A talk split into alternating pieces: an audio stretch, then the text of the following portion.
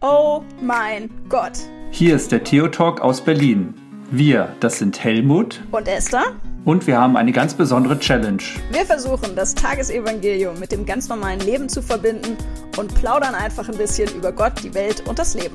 Und das machen wir jede Woche, immer mittwochs. Wir wünschen euch auf jeden Fall viel Spaß und gute Unterhaltung. Moin, Esther. Moinsen. Ich versuch's mal mit Echla Sabah. Ja, komm, erzähl mir doch irgendwas. Das war total schlecht. Hast du dir ausgedacht Das hier? war total schlecht.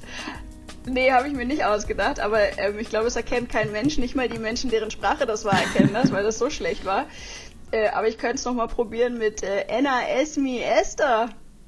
Das ist ein bisschen einfacher. Ja, weiß ich auch nicht. Keine Ahnung. ja, also Echla Sabah oder so ähnlich äh, klingt das auf Ägyptisch. ah, okay. Also es ist, glaube ich, so ähnlich wie Arabisch, aber doch nochmal ein bisschen anders. Talk like an Egyptian, sag ich nur. Genau, talk like an Egy- Egyptian, das ist sehr schön. Ich äh, versuch's, aber es klappt definitiv überhaupt nicht. Ich muss am Anfang immer einmal so ins Mikrofon reinhusten, um den Pegel äh, auszupegeln. Und Genau, dabei. wie, wie hoch ist denn dein Pegel heute? Ey? Genau. Und ich habe heute schon, äh, ich war heute schon nüchtern. Nein, ich habe nämlich heute schon einen Nüchternlauf gemacht.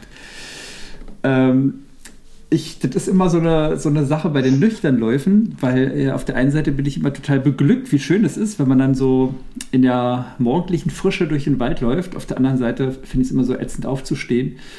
Ähm, aber ich wollte für den spirituellen Lauftreff unbedingt nochmal so einen Nüchternlauf einschieben und da die spirituelle Dimension des Nüchternlaufens nochmal beleuchten. Ob mir das gelungen ist, weiß ich nicht. Aber jetzt bin ich total müde. Ah, Ich bin ja total gespannt, aber ich meine, du bist ja so ein Trainingschampion, ne? Ich merke ja immer, wenn ich gleich morgens aufstehe, um laufen zu gehen, dann ist mein innerer Schweinehund meistens noch nicht wach. Also, wenn das das Erste ist, was ich morgens mache, dann habe ich irgendwie noch keine inneren Widerstandskräfte, die sich dagegen wehren. Ja, ist Und gut. gleichzeitig, ja, aber gleichzeitig merke ich dann immer irgendwie so bei der Hälfte spätestens, dass ich halt echt noch nichts gegessen habe und dann echt so anfange, anfange rumzuschwächeln. Und dann Ja. ist das immer alles noch viel anstrengender und ich komme überhaupt nicht mehr vom Fleck. Und wenn ich dann äh, erstmal gefrühstückt habe und ein bisschen verdaut habe und dann irgendwie mal so späten Vormittag laufen gehe, dann kann ich viel besser laufen. Aber Ja. dann ist halt dummerweise auch der innere Schweinehund schon wach. Ja, ja, aber das ist ja so die Sache. Ich meine, für den Körper ist es ja extrem Stress, wenn du nüchtern läufst. Also es ist zwar ein super Trainingseffekt, aber man sollte sich da ja sehr langsam rantesten oder ranwagen. Äh, ja, weil es halt einfach ungewohnt ist und der ganze Stoffwechsel halt noch überhaupt nicht funktioniert. Aber Wasser Weil ich trinken ist sowieso gut. so unfassbar schnell laufe. Egal. so krass hart trainiere. Nee, aber Kaffee ist gut. Kaffee und Wasser hilft auf jeden Fall. Aber muss aber aufpassen. ganz schön viel Pipi, ne? Ja, Also bei egal. Kaffee und Wasser ist ja auch eine tödliche Mischung für die Blase, glaube ich. Aber kann natürlich sein, dass durch den Kaffee dann auch der Schweinehund wieder wach wird. Und Hm. Aber der braucht ja auch einen Moment, ne? Der Kaffee, bis der so anschlägt. das stimmt, ja. Äh, Esther, wir müssen auf jeden Fall heute mal Katharina erwähnen, finde ich. Ja, Katharina auch. ist Also nämlich Katha- genau. Katharina diejenige, gebührt ein Lob. genau.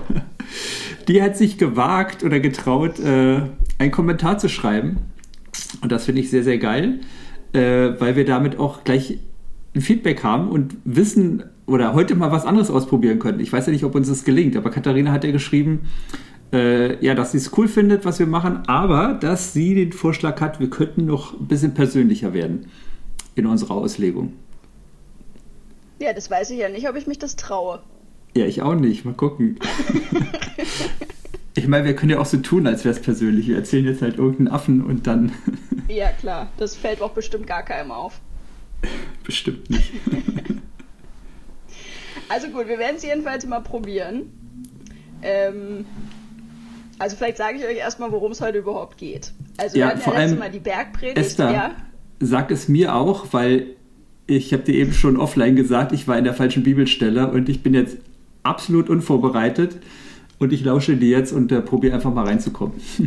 genau, da kann der Helmut jetzt mal ein bisschen hier sein äh, tolles Theologen-Tasein aus dem FF äh, präsentieren. ja, wie immer. Genau, also, Äh, letzte Mal hatten wir ja die Bergpredigt und die Seligpreisung und so. Ähm, und jetzt geht das da so ein bisschen weiter mit äh, so einer aktualisierten Gebotsauslegung von Jesus, kann man mal sagen. Also da geht er so die, äh, die Gebote durch und dann fängt es immer an mit, ihr habt gehört, dass äh, ihr nicht die Ehe brechen sollt und dass ihr nicht stehlen sollt und dass ihr kein Meineid begehen sollt und so weiter und so fort. Ich aber sage euch, so, und dann stellt er natürlich nicht diese Gebote in Frage, sondern er aktualisiert sie und bringt halt ähm, das, was so also nochmal ein bisschen das Neue Testament ausmacht, diesen, diesen Barmherzigkeitsgedanken Gottes sozusagen mit rein. Äh, und da geht es ja immer so ein bisschen um das Handeln in der Öffentlichkeit, also wie sich der Mensch in der Gesellschaft sozusagen verhalten soll. So, und in dem Text, den wir heute haben, äh, Matthäus 6 ist das, da geht es jetzt sozusagen eher um den inneren Bereich. Also da geht es jetzt darum, Erstens, äh, wenn ihr Almosen gebt, soll die Linke nicht wissen, was die Rechte tut. Zweitens, wenn ihr betet, geht in eure Kammer, schließt die Tür und plappert nicht rum wie die Heiden, weil äh, der Vater im Himmel weiß sowieso, was ihr ihm sagen wollt. Dann wird kurz mal das Vaterunser übersprungen in unserem Evangelium. Und dann gibt es nämlich noch oben drittens, wenn ihr fastet, dann ähm, ja, wascht euch das Gesicht und salbt euch das Haar und macht kein finsteres Gesicht, damit euch niemand ansieht, dass ihr fastet.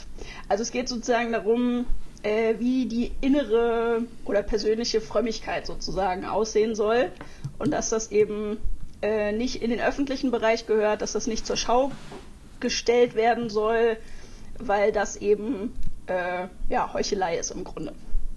Naja. Ist, äh, dann würde ich sagen, machen wir jetzt Schluss, oder? Ja, genau, weil wir sollen uns ja nicht so. Das, das kommt jetzt ein bisschen mit dem in die Quere, was die Katharina vorgeschlagen hat. Ne? Also genau. Also, wenn wir uns hier nicht zur Schau stellen sollen, dann. Äh, Katharina, tut uns leid. Dürfen wir nicht machen. genau, Jesus, Jesus hat gesagt, wir sollen das nicht machen. Genau. Und wir sollen auch gar nicht podcasten, deswegen hören wir jetzt auf damit. genau.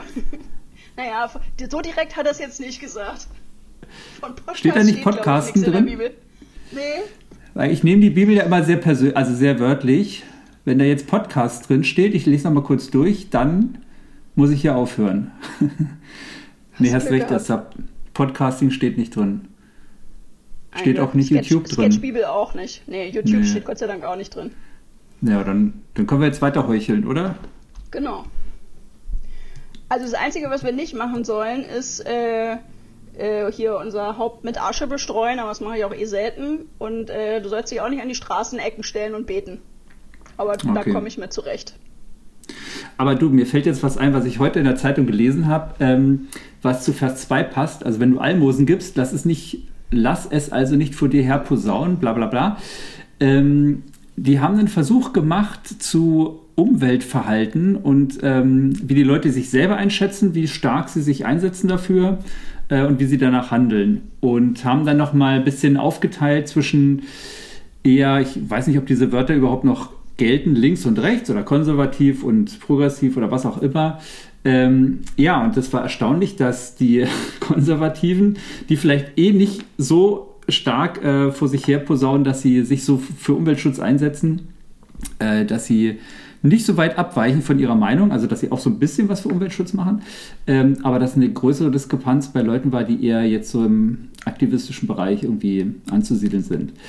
Ähm, hat mich nochmal so ein bisschen nachdenklich gemacht, hätte ich nicht gedacht.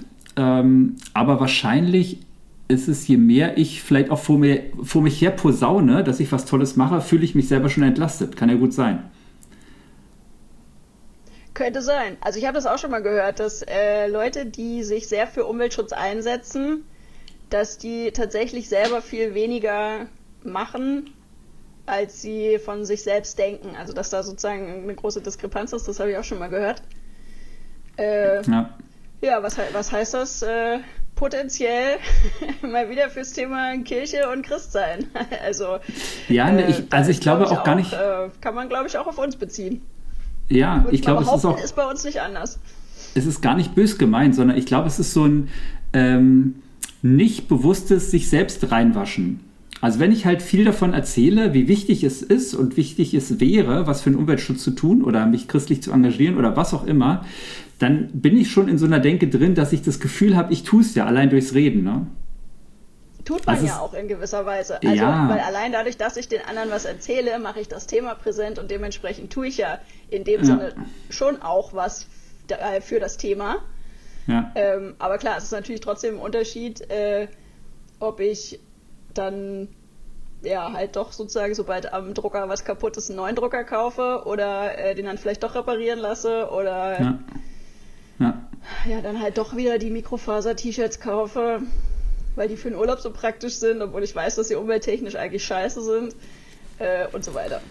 Ja. Aber deswegen ist Heucheln vielleicht auch das falsche Wort, ne? Weil also Heucheln heißt ja so, ich ich spiele anderen was vor, also willentlich. Nach außen gebe ich mich anders, als ich ja, selber oder bin. Oder verlange halt was von anderen, ja. ne? was ich selbst nicht halte. Das hatten wir ja letztes, letzte Woche auch schon. Ja. Ja, also ich finde ich jetzt vor dem Aspekt irgendwie auch nochmal eine ganz, ganz nette Einsicht, jetzt hier die Bibel zu lesen. Ja. ja, wobei es ja auch so ist, dass ein bisschen Umweltschutz immer schon besser ist als keiner. Also das ja, auf heißt, jeden Fall, ja. äh, es gibt ja, es gibt ja jetzt sozusagen nicht die, die Umweltschützer und die, die es nicht sind, sondern äh, also keiner, keiner ist ja perfekt. Also das merke ich ja auch schon. Also ich habe mich ja auch äh, ein bisschen mit dem Thema beschäftigt, dass man manchmal echt in so krasse Dilemmasituationen auch kommt. Also dass man dann selber gar keine Antwort darauf findet, was ist denn jetzt wichtiger. Also Beispiel, ich gehe in den Supermarkt und habe die Wahl zwischen einer äh, normalen konventionellen Gurke und einer Biogurke, die vielleicht irgendwie noch zusätzlich regional und hast du nicht gesehen ist. Und jeder würde denken, diese regionale Biogurke ist natürlich viel toller als die konventionelle. Ja. Dummerweise ist aber die Biogurke immer in Plastik eingepackt.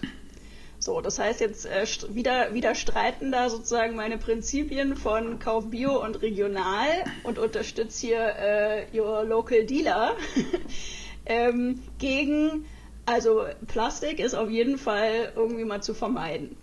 Ja. Und dann stehe ich da und denke, ja, scheiße, welche nehme ich denn jetzt? Ja. Ja, auf jeden Fall. Es ist halt doch ein bisschen komplexer und manchmal blickst du ja gar nicht durch, äh, was jetzt der entscheidendere Faktor ist, weil es gibt ja mögliche, viele Möglichkeiten zu gucken, äh, auf welche Art und Weise jetzt Umwelt geschädigt wird oder geschützt wird ja. und. Oder der klassische Fall, was ist eigentlich tatsächlich äh, umweltfreundlicher? Milch in Glasflaschen, die dann mit viel Wasser gereinigt werden müssen und so ja. und äh, durch das Gewicht mehr äh, CO2-Ausstoß haben für den Transport und so weiter und so fort. Oder halt äh, Tetrapacks. Genau. Also an der Stelle könnten wir wieder sagen, wenn sich neben Katharina noch jemand anders traut und äh, die super Turbo-Idee hat oder äh, noch nachdenkenswerte Gedanken, dann auch da ruhig was zu Umweltschutz unten in die Kommentare reinschreiben. Finde ich cool. Unbedingt. Ähm, spannend finde ich aber tatsächlich ja jetzt auch äh, die, die Sache mit dem Beten. Ja. Ähm, also was, was hier Jesus, äh, also in erster Linie ja mal seinen Jüngern, äh, hier übers Beten beibringt. Das finde ich, das finde ich schon auch interessant, weil das natürlich wieder den absoluten Aktualitätsbezug hat. Ähm, also ich habe mich jetzt in den letzten Tagen sehr oft und sehr viel mit äh, Kollegen darüber unterhalten, wie das so ist mit den Gottesdiensten, die ja jetzt wieder möglich sind, äh, zu denen aber doch überraschend wenig Leute hingehen aus unterschiedlichsten Gründen.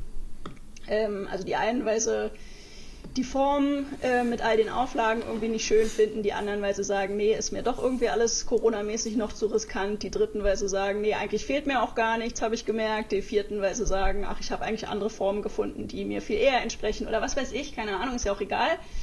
Ähm so, und die Frage ist ja, was ist denn jetzt die richtige Art zu beten? Also nur weil wir quasi bisher immer gewohnt sind, und dieses Stichwort Sonntagspflicht vielleicht, äh, obwohl man es inhaltlich ablehnt, doch in vielen Köpfen noch präsent ist. Ähm, also ist auf jeden Fall sonntags die Eucharistiefeier in einer klassischen Gemeinde oder irgendwo die bessere Form und die angemessene Form?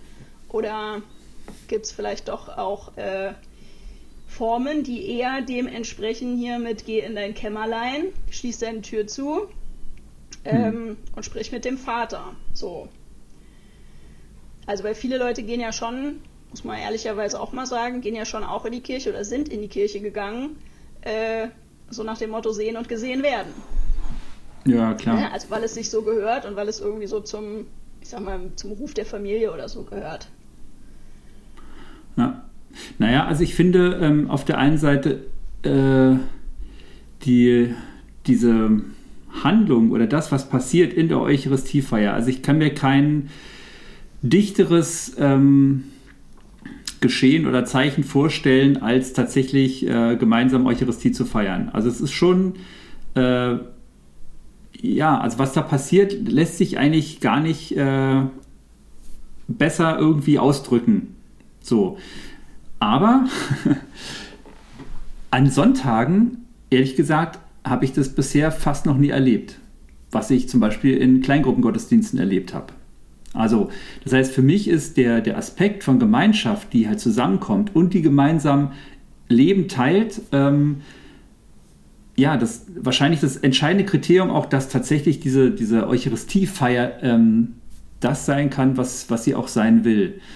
Und wenn ich das sonntags in der Kirche so nicht erleben kann, dann ja, es ist häufig nur so ein, ja, dann war es dann doch irgendwie eher so, so eine Pflichtveranstaltung und ich frage mich hinterher so, hey, was ist denn, was war denn jetzt hier eigentlich? Bin ich jetzt wegen der Predigt hergekommen äh, oder weil ich hinterher ein paar Leute treffen will?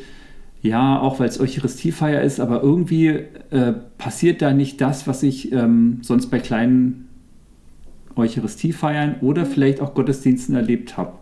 Weil ich muss da, da muss ich schon sagen, also ich bin jetzt nicht so, äh, ja, oder wie soll ich sagen, also wie gesagt, also wenn, ja, wenn eine Kleingruppe Gottesdienst feiert und es eine Eucharistiefeier ist, dann kann es echt der, der Brüller sein. Und es gibt, glaube ich, wirklich nichts, äh, was ich mir vorstellen kann, was, was es dichter oder nachvollziehbar ausdrücken kann, als das, was man feiert. Ähm, aber angewendet auf diesen Sonntagsgottesdienst in der Gemeinde, da gibt es eine große Diskrepanz, ja. Na, ich habe ich hab für mich mal festgestellt, dass das äh, springende, der springende Punkt tatsächlich das Gemeinschaftsgefühl ist.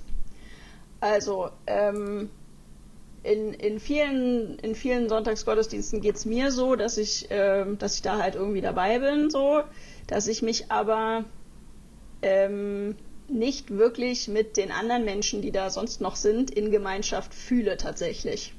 Hm. Also äh, einerseits, weil ich sie nicht kenne, andererseits ähm, weil ich sie vielleicht flüchtig kenne und irgendwie unsympathisch finde oder weiß ich nicht, weil sie mich irgendwie nerven, weil sie irgendwas machen, keine Ahnung. Also da merke ich so diese, diese physische Gemeinschaft, die man tatsächlich ähm, in der Kirche auch erlebt, äh, die korrespondiert bei mir nicht unbedingt mit meinem inneren Empfinden von Gemeinschaft. Also und das finde ich auch ja. wieder an diesen Online-Gottesdiensten spannend ähm, dass ich da zwar tatsächlich physisch alleine bei mir zu Hause sitze und trotzdem mit den anderen, die ich zum Teil auch nicht kenne, äh, aber dass da eben irgendwie so ein inneres Gemeinschaftsgefühl zustande kommt. Und das, das fände ich, glaube ich, spannend, da noch mal ein bisschen hinterher zu ähm, forschen. Du, mir fällt gerade eine These ist. ein.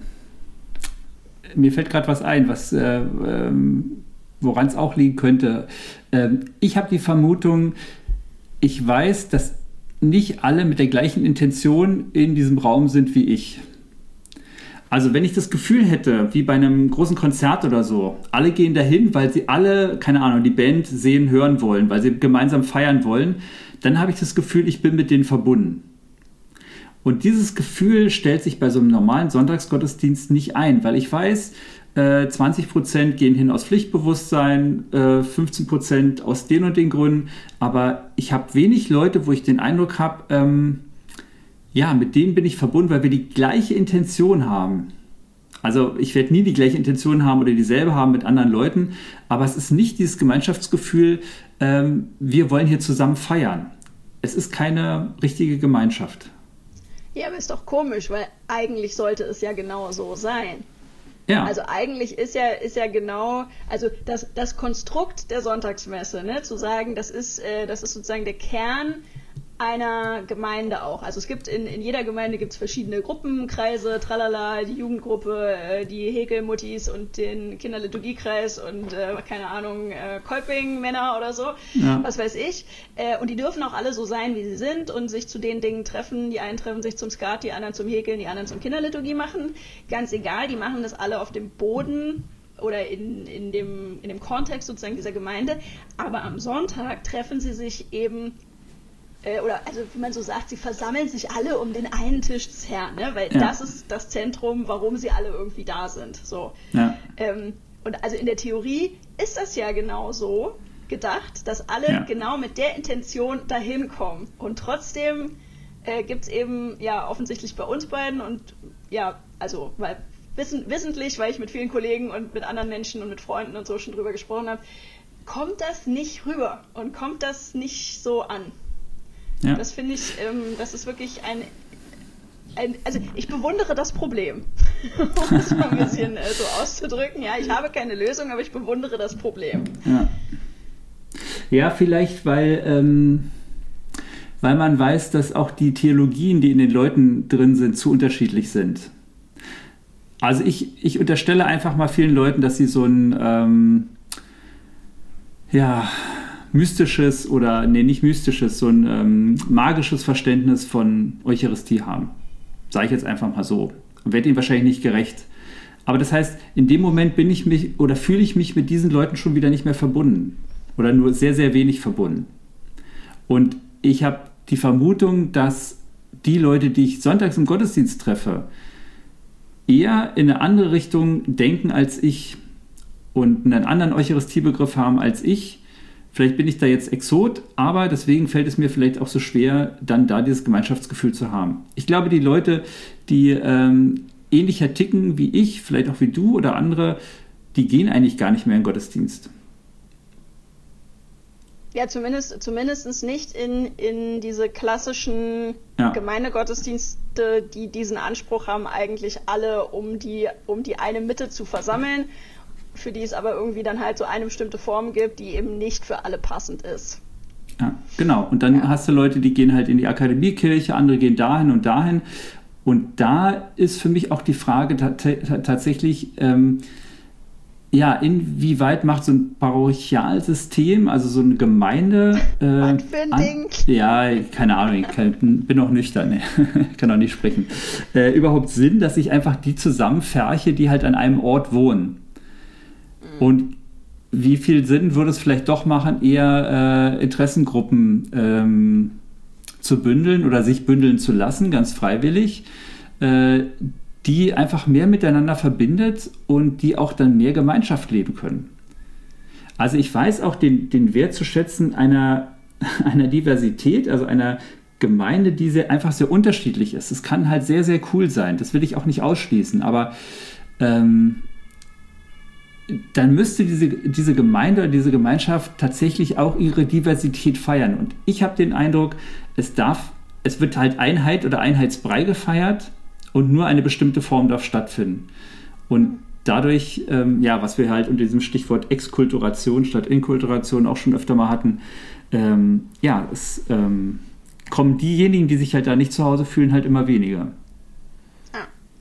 Also was ich, was ich insgesamt an dem, an dem Evangelium schon auch nochmal interessant finde, ist, äh, es, es zeigt eigentlich so ein bisschen diesen, ähm, diesen Relevanzverlust des kirchlichen Lebens. Ne? Also weil das wird ja jetzt auch an allen Ecken und Enden so ein bisschen diskutiert. Äh, wie relevant äh, sind wir denn als Kirche eigentlich noch? Also offensichtlich ja nicht so wirklich. Hat uns jetzt die Corona-Krise deutlich vor Augen geführt, ähm, wo ich so merke, ja, das, also die Nummer mit dem Almosen geben, ne? also dieser ganze ähm, tätige Nächstenliebe-Bereich. Das, das, ja. Da waren einfach viele, viele Geschichten, wo dann Gemeinden sagen wollten, ja, das ist doch unser Kerngeschäft und so. Ähm, und bis die da in die Knicke kamen, war das längst nachbarschaftlich alles organisiert. Also da hatten, mhm. da hatten längst alle älteren und kranken Leute hatten jemanden, der für sie einkaufen geht und ihnen die Medikamente holt. Ähm, das war irgendwie alles längst organisiert. Ähm, und auch, auch irgendwelche, keine Ahnung, dass, dass Leute nicht einsam sind, irgendwelche Telefon- und Briefgeschichten und was es da alles gab. So, ähm, also da, da hatte die linke Hand längst gemacht, was die rechte gar nicht wusste. so, ähm, ja, die Nummer mit dem, mit dem Beten haben wir jetzt ausführlich besprochen. Das äh, ist ja jetzt auch kein Geheimnis, dass da eben viel, viel jetzt im, im stillen Kämmerlein wahrscheinlich stattgefunden hat, was gar keiner sieht oder ähm, was, was man jetzt so auch gar nicht weiß, sozusagen, was bei den Leuten zu Hause tatsächlich ähm, an Gebet und an Frömmigkeit auch passiert ist. Ähm, und es macht auch nichts, weil, also das ist ja das, was Jesus hier sagt, ähm, euer Vater ist im Verborgenen und er sieht auch das Verborgene. So, ja. also man muss, man muss es gar nicht immer alles öffentlich machen. Ähm, ja, und die Nummer mit dem Fasten, ähm, ja, also die Frage ist sozusagen, muss man, muss man immer irgendwie alles so, so öffentlich äh, machen, ne? Oder ist es nicht, ist es nicht genauso gut, wenn man es für sich macht und das kriegt eigentlich gar keiner mit? Ja, oder vielleicht auch, also ich, ich kann mir gut vorstellen, dass auch viele Christinnen und Christen natürlich sehr viel jetzt auch in der Krise äh, getan haben, nur vielleicht nicht offiziell als Kirche. Also nicht organisiert als Kirche. Ne? Aber ich glaube genau, schon. Vielleicht auch gar nicht bewusst als Christ, sondern einfach als Mensch. Ähm, ja. Ne? Also dass das so. Sie tun es halt einfach und sie tun es gar nicht unbedingt aus einem christlichen Gedanken heraus, sondern sie tun es einfach, weil sie es weil sehen und weil sie, äh, weil sie Not sehen und helfen. Ja. Und es einfach machen. So. Ja, also es kann natürlich dann auch, also oder denke ich mal schon, es ist natürlich schon die christliche Prägung oder mein Werteverständnis, was mich dann dazu leitet, halt äh, einfach mal hilfsbereit zu sein oder so. Ähm, aber vielleicht, das ist ja auch nochmal ein interessanter Aspekt, wie man das mit dem Verborgenen auch deuten kann. Ne? Ich muss nicht immer als Kirche die große Aktion machen, sondern als Aufgabe von Kirche, also es ist gut, dass Caritas, Diakonie und so weiter gibt, auf jeden Fall, ja. Ähm, aber Aufgabe von Kirche kann es ja auch vielleicht sein, die Leute zu stärken, dass einzelne Christen halt ein Leben führen können, das anderen irgendwie zugutekommt. Ja, also nicht immer ja. das große Label Kirche oben raufbappen, ähm, sondern einfach, ähm, dass Christen sich gegenseitig stärken, eine menschengerechtere Welt zu bauen. Ja. Also klassisches Alltagsapostolat. haben wir schon längst in unserer Theologie verankert und drin. Wäre auch ja. mal wieder was, was wir äh, mal ein bisschen abstauben und mal wieder äh, in die vordere Reihe holen könnten gibt es eigentlich alles, ne? Ja. ja. Oh, jetzt sind wir aber ganz schön kritisch gewesen heute, Esther. Wir sind immer kritisch, Helmut, und das ist auch total in Ordnung, finde ich. Also, ja, weil wenn unsere Kirche nicht äh, Kritik gerade mehr als nötig hat, und zwar äh, im wahrsten Sinne des Wortes liebende Kritik, also sprich loyale Kritik irgendwie, dann weiß ich auch nicht. Meinst du nicht, dass zu geheuchelt war? Nee. Also auf jeden Fall was persönlich, oder? Ich hoff's. Also ja, Katharina, vielleicht, vielleicht könntest du uns da mal nochmal noch mal so eine Schulnote für geben. oder ein Fleißbienchen vielleicht oder so. genau, also zumindest die, das Bemühen war da, ja. genau, sie haben, sie haben sich stets bemüht. genau. Gut, du, es ist auch schon wieder viel Zeit um, Esther. Ich habe gerade gesehen, wir sind hier fast schon ja. eine halbe Stunde am Quatschen. Naja. So ist es. Ah, so ist es. Gut. Dann hole ich kurz mal den, den. Ach nee, ich brauche keinen Spickzettel. Ist ganz einfach. Bye, bye. Ich sag wieder Moinsen.